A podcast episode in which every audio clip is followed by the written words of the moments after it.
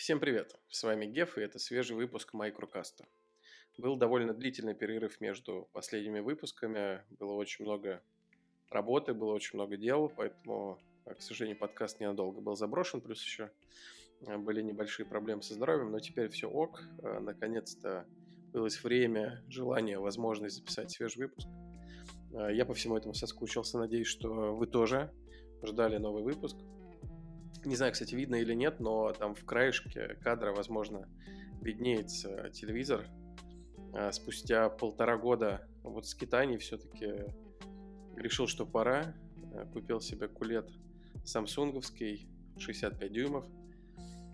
Посмотрим, насколько кулет хорош. А лет все-таки решил пока не брать, потому что, ну, действительно непонятно, где ты будешь там завтра, послезавтра, и будет его просто жалко. Я вот чувствую, что с... будет расстаться тягостно. А так QLED, в принципе, недорогое довольно решение. Взял по очень хорошей цене. Поэтому э, поздравьте меня. Наконец-то у меня появился нормальный телевизор, а не какой-то непонятный no name. Э, Telefunken. До этого еще какой-то тоже no name был непонятный, который еле, я бы сказал, тянул просто Full HD. Anyway, что интересного нового происходило, что я играл, давайте вам расскажу. Ну, во-первых, я продолжал много, насыщенно и с большим удовольствием играть в Starfield. Я думаю, что все-таки запишу когда-нибудь большое ревью, и хочется формально это сделать, когда я игру пройду, то есть пройду основной сюжет.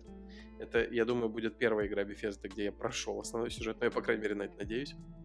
Но пока должен сказать, что от игры получаю сплошное удовольствие, и, ну, безусловно, я понимаю критику, которая в адрес Старфилда часто звучит, что там игрокам нравится, не нравится, что хотели бы, не знаю, транспортные средства на планетах, что их исследование могло бы быть лучше, что, не знаю, лицевые анимации не такие классные, как в некоторых других играх, и там, если сравнивать, не знаю, с Киберпанком, то уровень, уровень постановки сцен совершенно не next там и так далее. То есть я много видел критики, с, с некоторыми замечаниями я согласен, с некоторыми нет, но, на мой взгляд, э, это все не так важно, потому что главное твое ощущение вот от игры и как в случае со всеми играми Bethesda, главное, веришь ты в этот мир или нет, и хочешь ли ты там жить.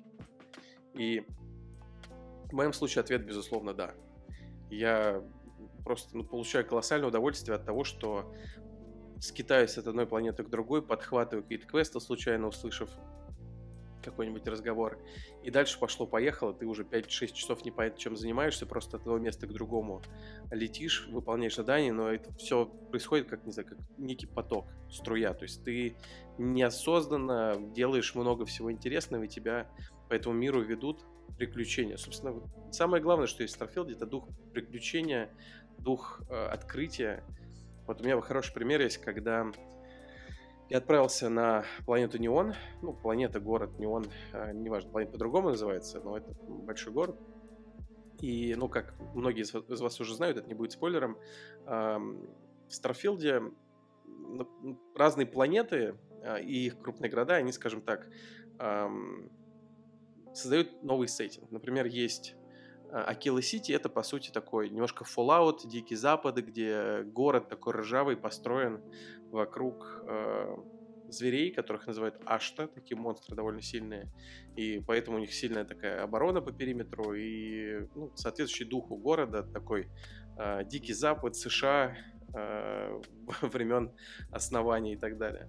Есть неон, это, ну, по сути, киберпанк. Везде неоновые вывески, синтетические наркотики, роботы и так далее. Есть столица, Атлантис.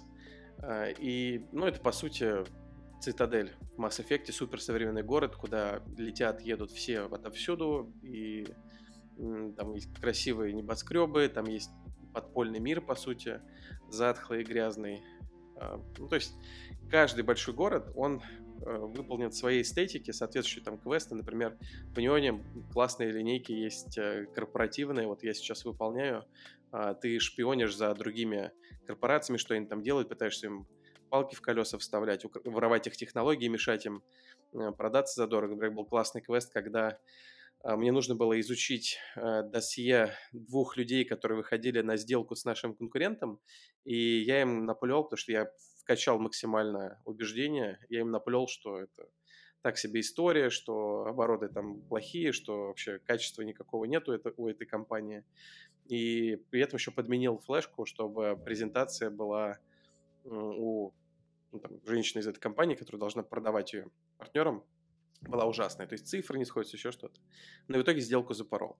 При этом, как, как и водится, как в любой хорошей РПГ, здесь можно пройти этот квест по-разному. Вот я, например, занимался убеждением, можно было там э, по-другому это сделать. Э, часто там можно что-то взломать или украсть, или напугать кого-то, или просто побить.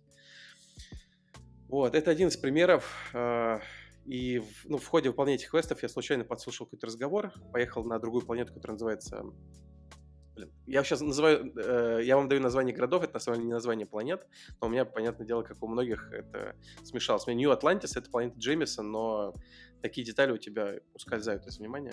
В общем, отправился на новую планету, там такой снежок, холодный город, шахта какая-то бывшая, и там э, некое подобие бара, я захожу, там такая азиатка в красном меня встречает, все такое очень э, тоже футуристичная, киберпанковская, только, ну, я бы даже сказал, знаете, как в духе Blade Runner, который новый, 2049.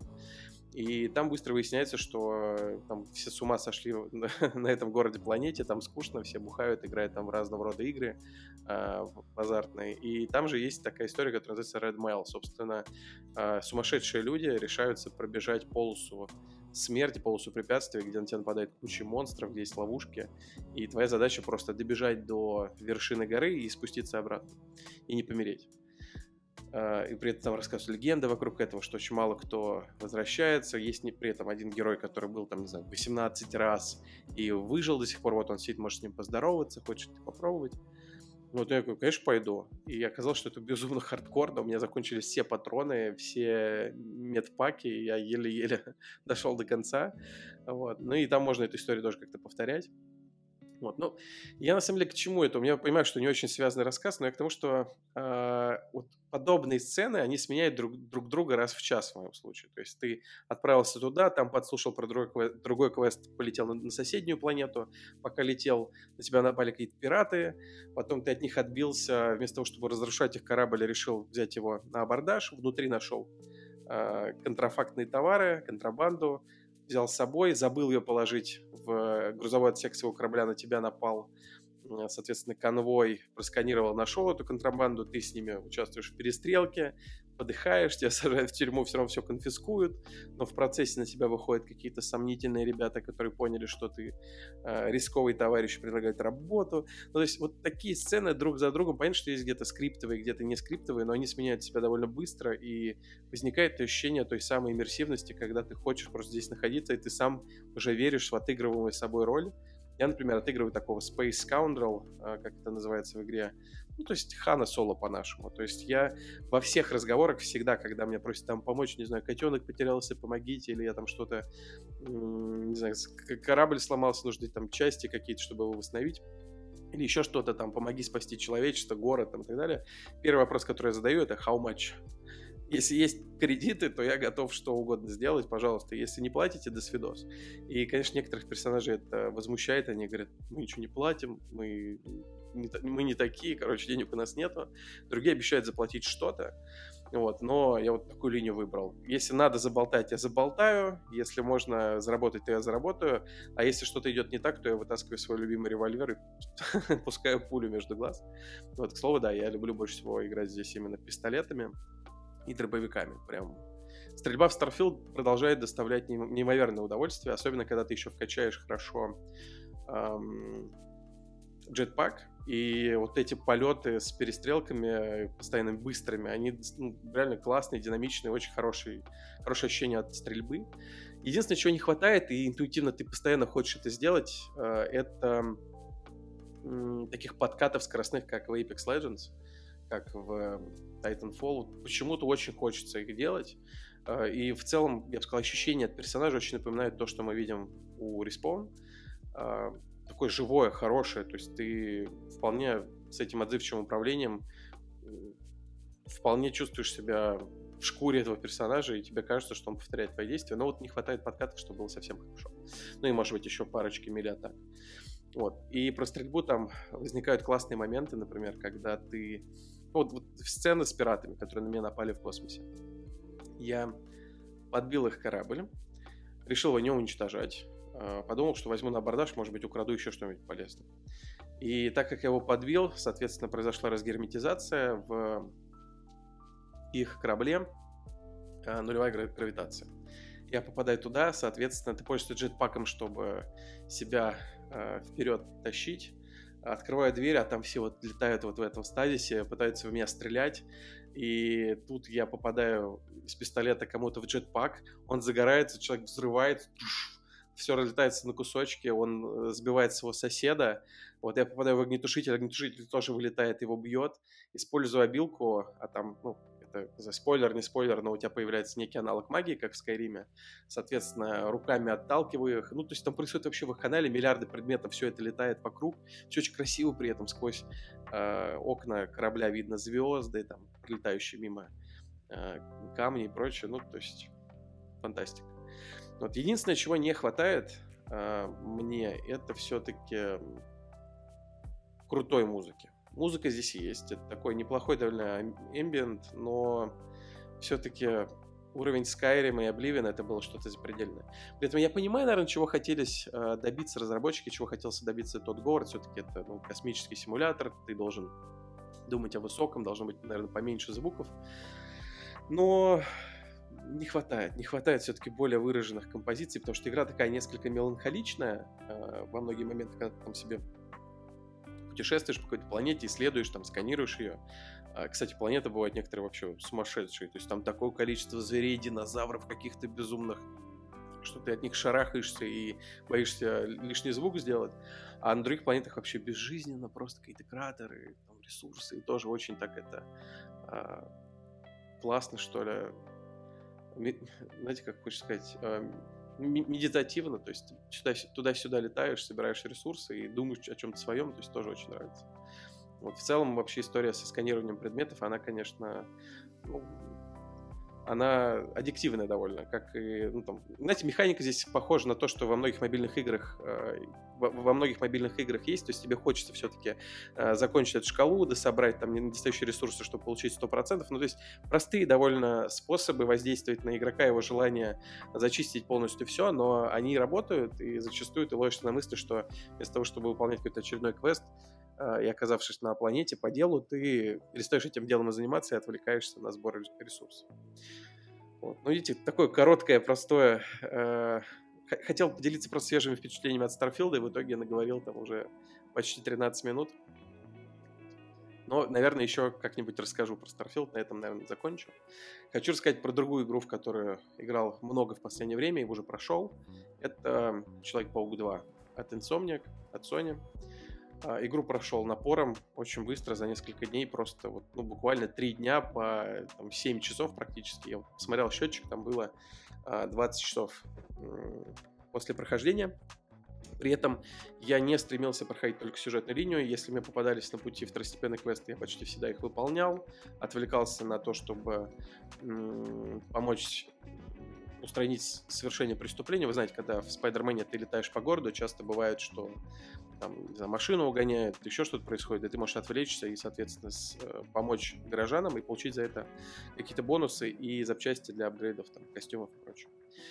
И третье, я э, ни разу, абсолютно ни разу за эти два часов не использовал Fast Travel. Просто абсолютно ничего. Потому что, ну, на мой взгляд, в игре с таким потрясающим передвижением просто ну, полеты на паутине это просто невероятный кайф. Плюс еще Insomniac добавили очень хорошо реализованную фичу с э, Wingsuit вот этим, и ты можешь ловить воздушные потоки, разгоняться еще, еще больше. Соответственно, ты можешь перелетать через, э, через реку и попадать на другую часть Нью-Йорка, то есть там добавили Брук, Бруклин, например. То есть ты можешь через, через мост перелетать, э, и таким образом полеты помогают это расстояние преодолеть. Общее ощущение от, игры. Игра, конечно, отличная.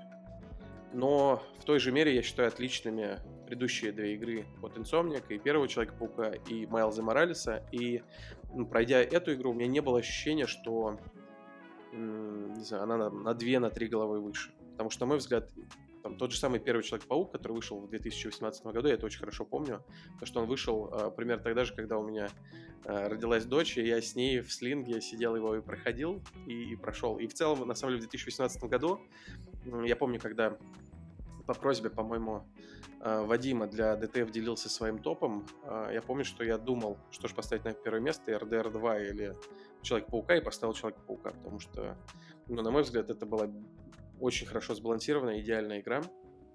А, понятно, что если сравнивать, скажем так, влияние на, там, не знаю, на индустрию там, и вообще на заслуги, заслуги перед, перед индустрией РДР, наверное, вещь, конечно, более монументальная и серьезная, но, на мой взгляд, Человек-паук 2 именно как такая выдержанная, завершенная короткая игра, конечно, в тот момент мне казалось сильнее. Так вот, неблагодарным делом вообще сейчас занимаюсь. Зачем сравнивать Red Dead Redemption и Человек-паука? Короче, топы хрень, топы зло, забейте. И та, и другая игра очень хорошая. Вот. Эм, так вот, Человек, Человек-паук 2, э, первый. Игра была очень хорошая, на мой взгляд. Э, они использовали в целом формулу Arkham. Batman Arkham, которую гении из Rocksteady изобрели и в первой же игре сделали просто ну, практически идеально. То есть очень похожий геймплей, как вы знаете. Есть стелс-механики, когда ты сверху врагов по одному выцеливаешь, соответственно, при, приклеиваешь их к потолку, делаешь тейкдауны вот эти быстрые, ну и, соответственно, вся боевая система на блоках. Нужно либо избегать атаки, доджить, либо делать э, блок и контратаковать. В целом, геймплейно практически ничего не поменялось. Вот именно если говорить про фундаментальные истории. То есть есть такие же стелс-сцены, есть э, безумные экшн-сцены, где врагов там, не знаю, тебя 20-30 валится, причем волнами, и нужно всех их успевать нейтрализовывать. Причем враги есть там разные, в тебя некоторые стреляют, некоторые приходят тебе вплотную, и ты не можешь легко парировать их атаки. Ну, то есть, сами прекрасно знаете. А, есть э, часть с передвижениями, с погонями, можно стрелять из паутины. То есть все основные геймплейные элементы на месте. Главное нововведение — это, по сути, тот самый wingsuit, чтобы улучшить тебе передвижение по городу, ускорить его. Ну и, наверное, часть э, геймплея, связанная с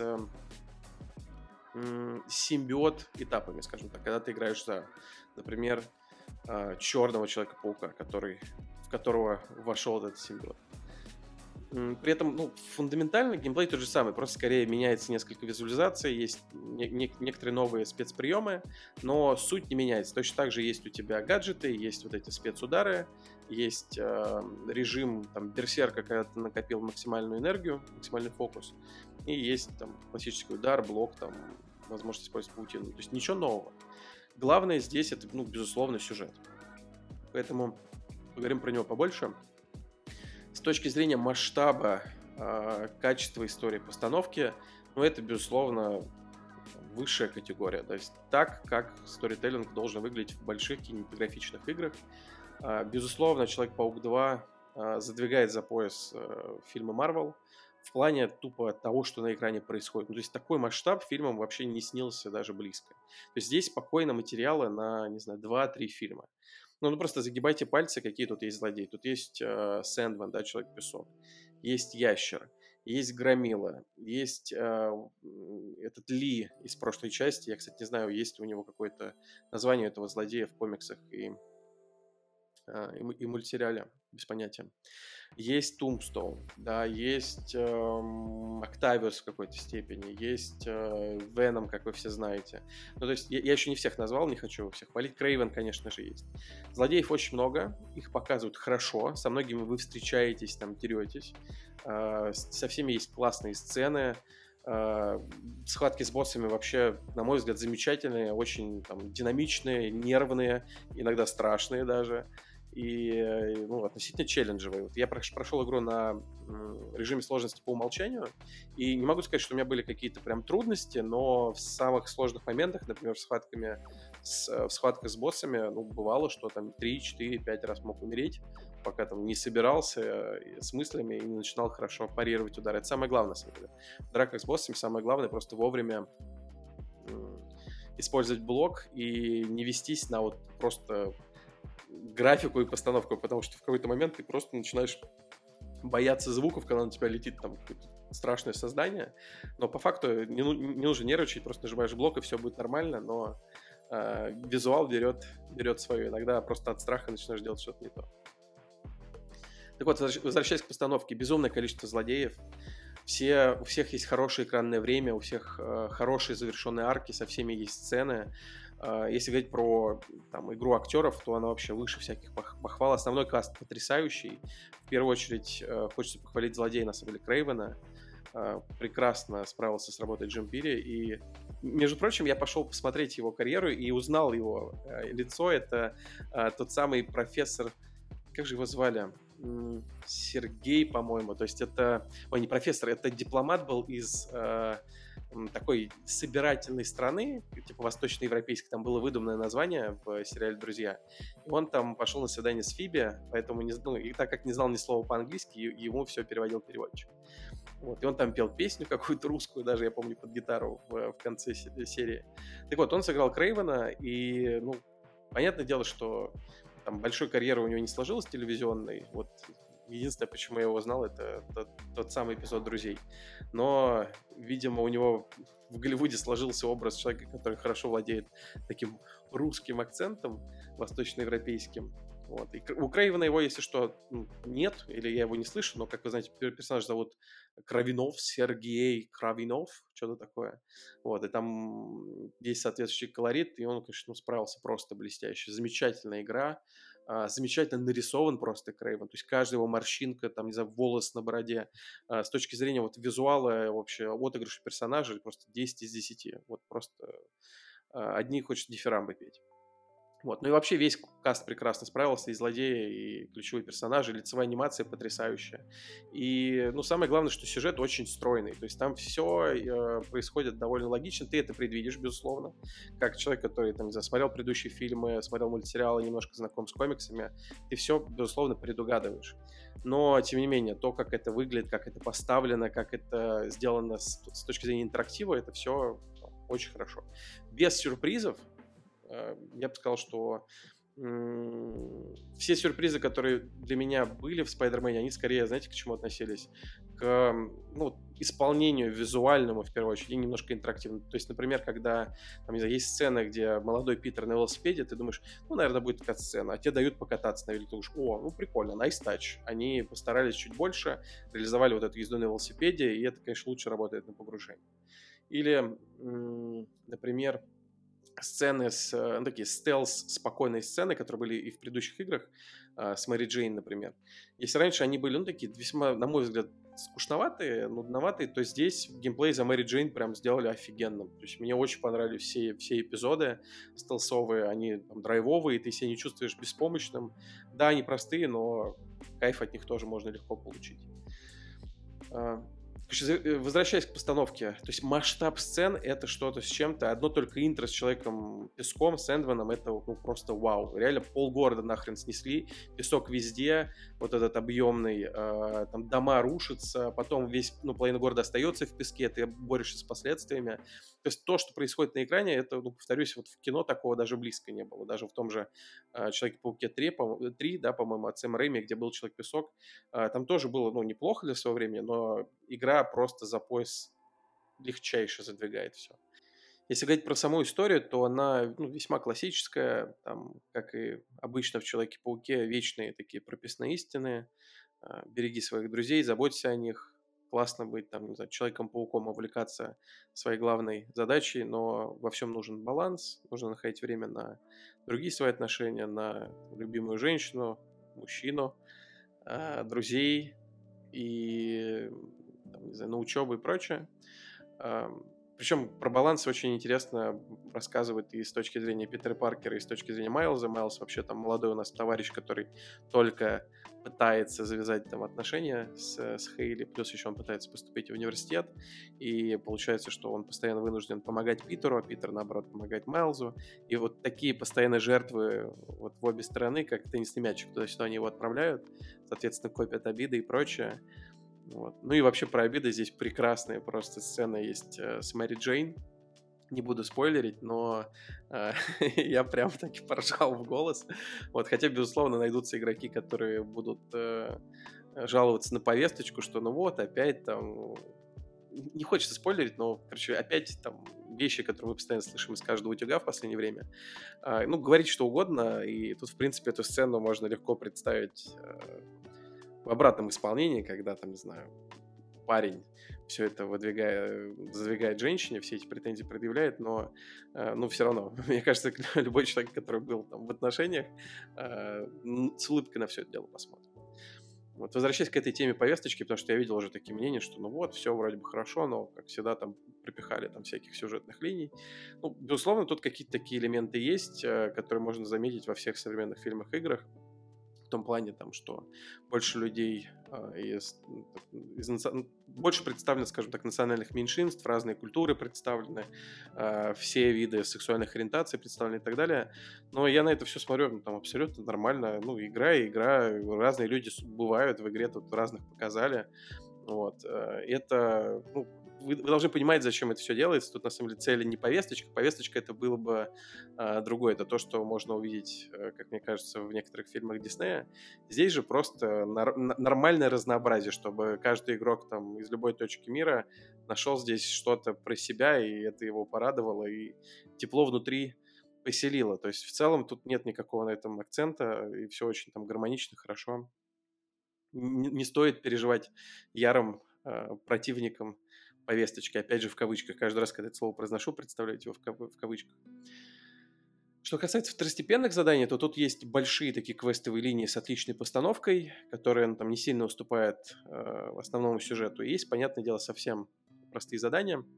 Например, тут нужно находить осколки воспоминаний Сэндмана, то есть ты забарываешь кучу песочных мини-человечков, потом слышишь кусочек его воспоминаний, такие аудиодневники, и лучше понимаешь, что же было там в основе мотивации персонажа. Или, например, тут есть челленджи Мистерио, есть э, логово симбиотов, которые нужно разрушать там и так далее. То есть квесты есть самые разные, но, безусловно, самые клевые это те, которые обладают каким-то внятным сюжетом, сценками там и так далее. Оставили историю с фотографиями, только в этот раз вместо того, чтобы ты фотографировал какие-то достопримечательности, ты фотографируешь, фотографируешь в основном город, просто какие-то сцены из жизни людей.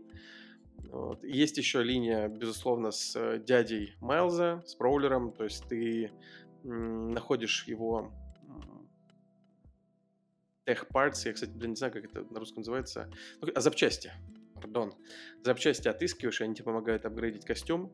Вот в Майлзе, если помните, там было поприкольнее даже, ты должен был звуки сканировать и находить сэмплы, которые твой папа, как бы, в роли Майлза, и твой дядя вместе делали, было, было очень клево. Есть челленджи, связанные с э, костюмом, то есть ты должен на скорость там летать, например, за дроном э, Крейвена летающим, и потом его взорвать. И в целом полеты все вот прям классные. Я могу легко представить, представить, как Insomniac сделали бы бесподобную игру по Iron Man, и даже жалко, что ее делает EA Motive, а не Insomniac. Мне кажется, Insomniac на своем движке справились бы блестяще. Вообще, если говорить про ощущения от игры, то, ну, повторюсь, это во многом знакомый нам Человек-паук, нет ощущения, что, блин, это прям вау, это новый уровень, новая игра. Оно есть только в какой-то степени в графике, потому что, ну, как ни крути, ray tracing э, выглядит потрясающе, то есть все эти безумные отражения реалистичные, там, в лужах, в, в окнах небоскребов, ну, игра выглядит просто великолепно. Это, ну, next gen, next gen, лицевые анимации роскошные, модели с безумной детализацией, там видно каждый волосок, каждую прядь, каждую морщинку, освещение какое-то волшебное. Игру хочется скриншотить без остановки. Я вот считал, у меня получилось где-то 220, что ли, 230 скриншотов. Это даже больше, чем я сделал там в Last of Us или в Uncharted. То есть бесконечно ты делаешь скриншоты.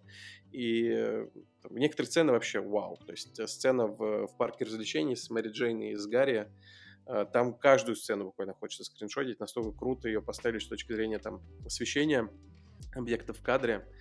Вот. И вообще сцена офигенная. С точки зрения сторителлинга интерактивно очень постарались. Это ну, прям вообще легчайший ноти-договский уровень, если даже не круче. И это то, что меня больше всего удивило, когда я играл в Человека-паука 2, что я каждый раз ловил себя на мысли, что э, Insomniac очень выросли. То есть э, первый был хорошим, безусловно, и Майлз Моралес был хорошим, но здесь ты играешь и чувствуешь, что блин, ну это прямо высочайший уровень, это уровень лучших из лучших, э, которыми я считаю, безусловно, э, Naughty Dog, например, и Insomniac спокойно его выдерживают, очень, очень хорошо.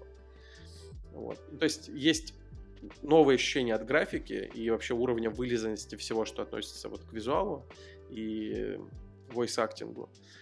Э, второй элемент — это такое ощущение потока в игре. Потому что в первой части, в Майлзе Моралесе, я все-таки чувствовал некую схематичность. И она и здесь есть, но ее несколько меньше. То есть раньше ты бывал, что летишь там на какое-то задание, и такой думаешь, блин, нет, ну отвлекусь на, на то, чтобы зачистить стройплощадку Фиска, потому что я вот хочу платину получить там и так далее. Вот здесь это все как бы тоже есть, но ты выполняешь задания реально между делом. Они чуть короче, они, как мне кажется, чуть проще, они чуть интереснее, разнообразнее. И там где-то ты слышишь какой-то писк просто в геймпаде, потому что это э, там, за маленький паучок, которого надо поймать, где-то это фотография. То есть ты на ходу 3-4 квеста выполняешь, добираясь до основного. А, ну и, к слову, да, я, как говорил, уже ни разу не пользовался фастрелом, то что он просто перемещения, они как были сказочными, так и остались, и, ну, там, возможно, даже стали лучше благодаря Wingsuit, песня. В этой игре не нужно пользоваться фастрелом, нужно наслаждаться именно полетом на паутине. Это главное, собственно, что могла дать такая игра, и она прекрасно выдает. Вот. Ну, то есть, Итог такой, что такая же классная игра, как предыдущие две. Если вам нравился первый Человек-паук или Майлз Моралес, то, безусловно, тут думать не нужно, нужно покупать и играть. А если же они вам не нравились, то не стоит и пробовать, потому что ну, игра, по сути, та же самая, просто с несколько новым, а, чуть более высоким уровнем графики, сумасшедшей постановкой, очень дорогой, который не было в предыдущих двух играх. Вот в этом плане точно шаг вперед. Вот. Ну и насколько я понимаю, здесь довольно легкая платина, я нацелен ее получить, потому что вот я прошел сюжетку с э, рядом побочек, 20 часов, но вот ощущение, что не наелся, есть, хочется, хочется еще, поэтому э, буду продолжать. Ну и последнее, о чем хотелось бы поговорить в рамках этого подкаста, совсем одной строкой, потому что это будет явно не новостной выпуск. Видите, у меня про одну игру много времени я наговорил, про другую игру много минут наговорил. А, просто хочу зафиксировать для истории, для себя, что Microsoft в итоге все-таки купила. Activision Blizzard сделку одобрили, и сейчас будет процесс э, поглощения происходить, вот именно операционный, да, то есть бэк-офисы будут женить, будут разработчиков погружать там в какие-то процессы, которые есть у Microsoft. А, безусловно, будут оптимизировать штат, и э, как один из явных примеров того, что стоит ожидать, это уход Пита Хайнца из. А, без, безусловно, Bethesda купили раньше, около года назад, но вот классический пример, человек помог дотащить до финишной линии Starfield, и дальше с пониманием, что он человек, который отвечает за маркетинг, вице-президент по маркетингу, в новой структуре с Microsoft, скорее всего, будет не нужен, потому что Microsoft своих маркетологов пруд пруди, и э, зачем им целый там вице-президент э, с огромным штатом в Бефезде, если у них там своя большая команда, и они наверняка будут очень сильно э, влезать, влиять там и так далее. Вот для примера, в Naughty Dog есть э, Арни Мейер, который получил, по-моему, тоже, кстати, повышение, и он, у него должность тоже называется вице-президент по коммуникациям, но он там, ну, не хочу говорить one-man army, но у него очень небольшая команда, которая занимается э, взаимодействием с маркетинговым отделом Sony по большей степени. И я думаю, что Пита Хайнса, человека, который привык делать все просто от и до самостоятельно, просто посмотрите документалки по Обливину, по Скайриму, сколько он там труда и сил вложил, и насколько он плотно работал с разработкой с Тодом Говардом. Я думаю, что он понимал, что его роль будет не такая значимая, он не хотел уже там участвовать во всех этих э, опрувах, согласованиях, там, каких-то политических там играх и прочем, и решил просто уйти. И Подобного стоит, безусловно, ждать и там, в других студиях, которые Bethesda купила, как минимум там, с точки зрения команд маркетинга, с точки зрения, понятно, бэк-офиса, то есть юристы, финансисты, вот все, кто помогает заниматься операционкой, их э, работа под угрозой, скорее всего, многих из них сократят, либо сделают жизнь настолько неприятной, что сами некоторые выйдут.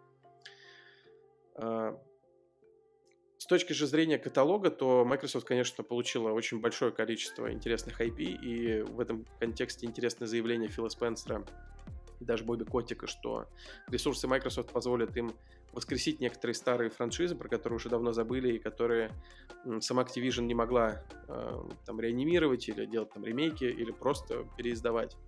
а, делать продолжение, и с ресурсом Microsoft это получится, поэтому многие сразу начали потирать ручки и ждать а, интересных анонсов.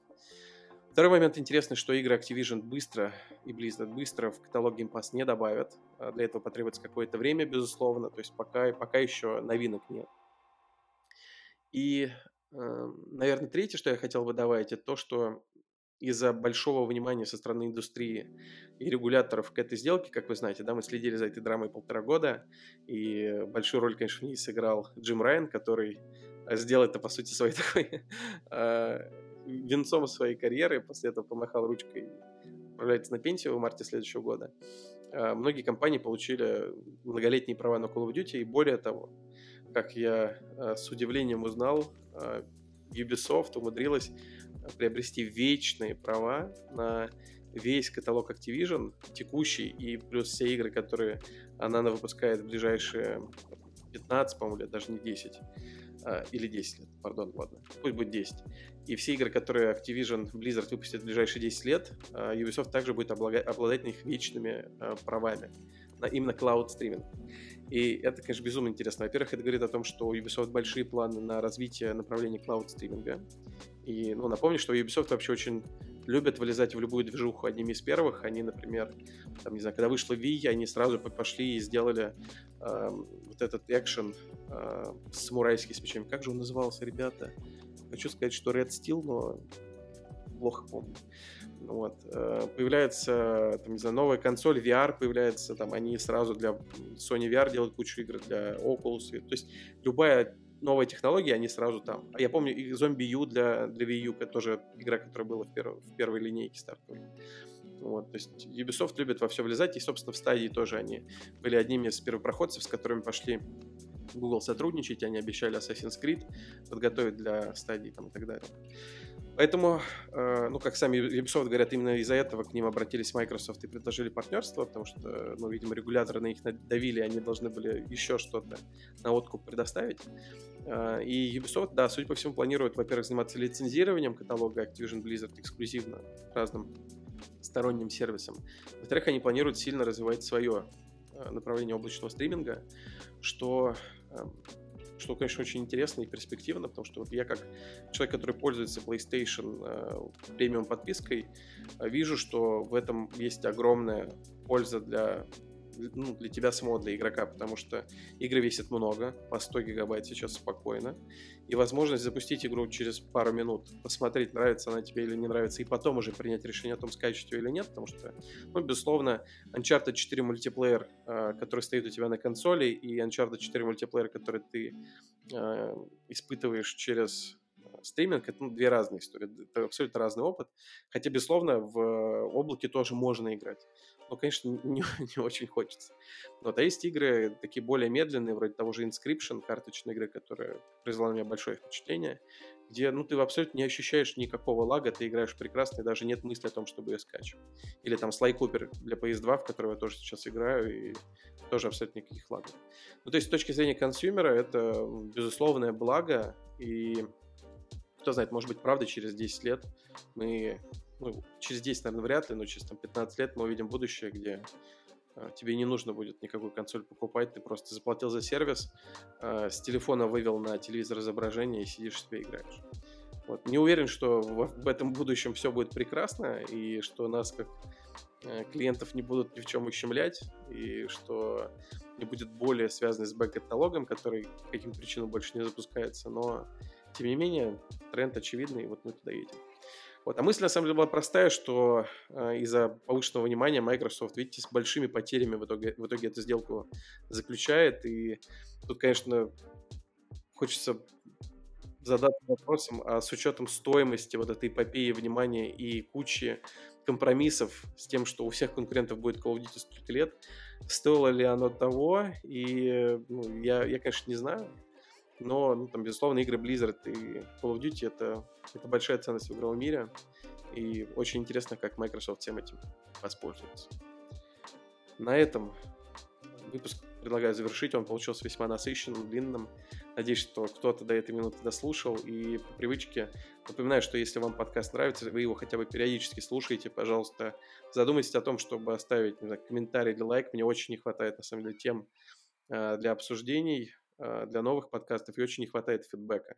А если что-то не нравится, тоже напишите, пожалуйста. Я все читаю, мне очень интересно, что вы говорите. Вот. Ну и предлагайте гостей, потому что я до сих пор никого в подкаст не пригласил, пытаюсь двух человек затащить, но постоянно то, то у меня, то у них не получается, а все-таки гостя, гостя хочется. Вот. Но если меня слушает кто-то, кто может что-то интересное рассказать, может быть, вы работаете в какой-то студии э, в игровой, то тоже напишите, буду рад э, с вами, может быть, созвониться, записать подкаст, даже если мы не знакомы. Спасибо, с вами был Гев, пока, до новых встреч.